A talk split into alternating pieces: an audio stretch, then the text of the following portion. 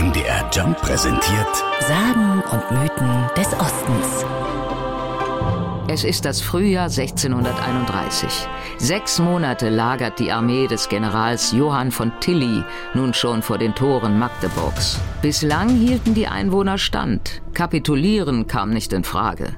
Doch Tilly rennt die Zeit davon. Der Anführer der katholischen Truppen will die Stadt an der Elbe endgültig einnehmen. Denn Magdeburg ist damals eine Hochburg der verhassten Protestanten.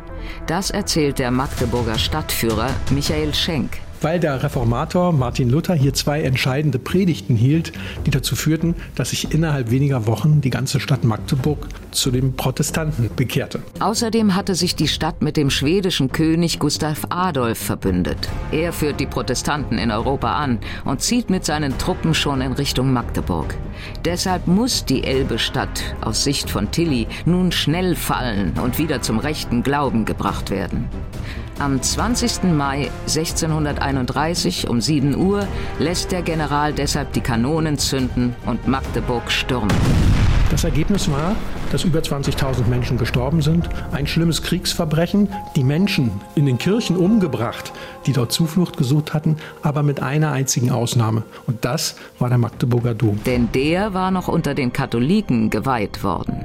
Die 4000 Menschen, die in den Dom geflüchtet waren, werden von den katholischen Truppen verschont, was dem Domprediger Reinhard Barke zu verdanken ist. Auf Knien überzeugt er General Tilly, die Menschen am Leben zu lassen.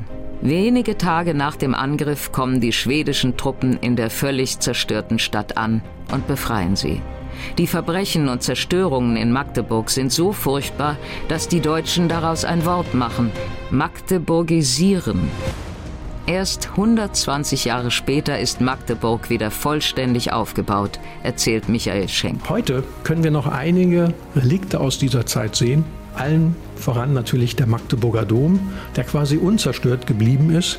Das Kloster unserer lieben Frauen, was nur wenige Schäden davongetragen hat. Ja, schließlich noch das Stadttor der Stadt Magdeburg, das älteste. Durch das vor fast 400 Jahren die katholischen Truppen eindrangen und Magdeburg fast vollständig zerstörten. Es war nur Glück, dass das nicht passierte und sollte uns gerade in diesen Zeiten wieder daran erinnern, wie wichtig und schön Frieden ist. Sagen und Mythen des Ostens. MDR Job. In Sachsen, Sachsen-Anhalt und Thüringen zu Hause.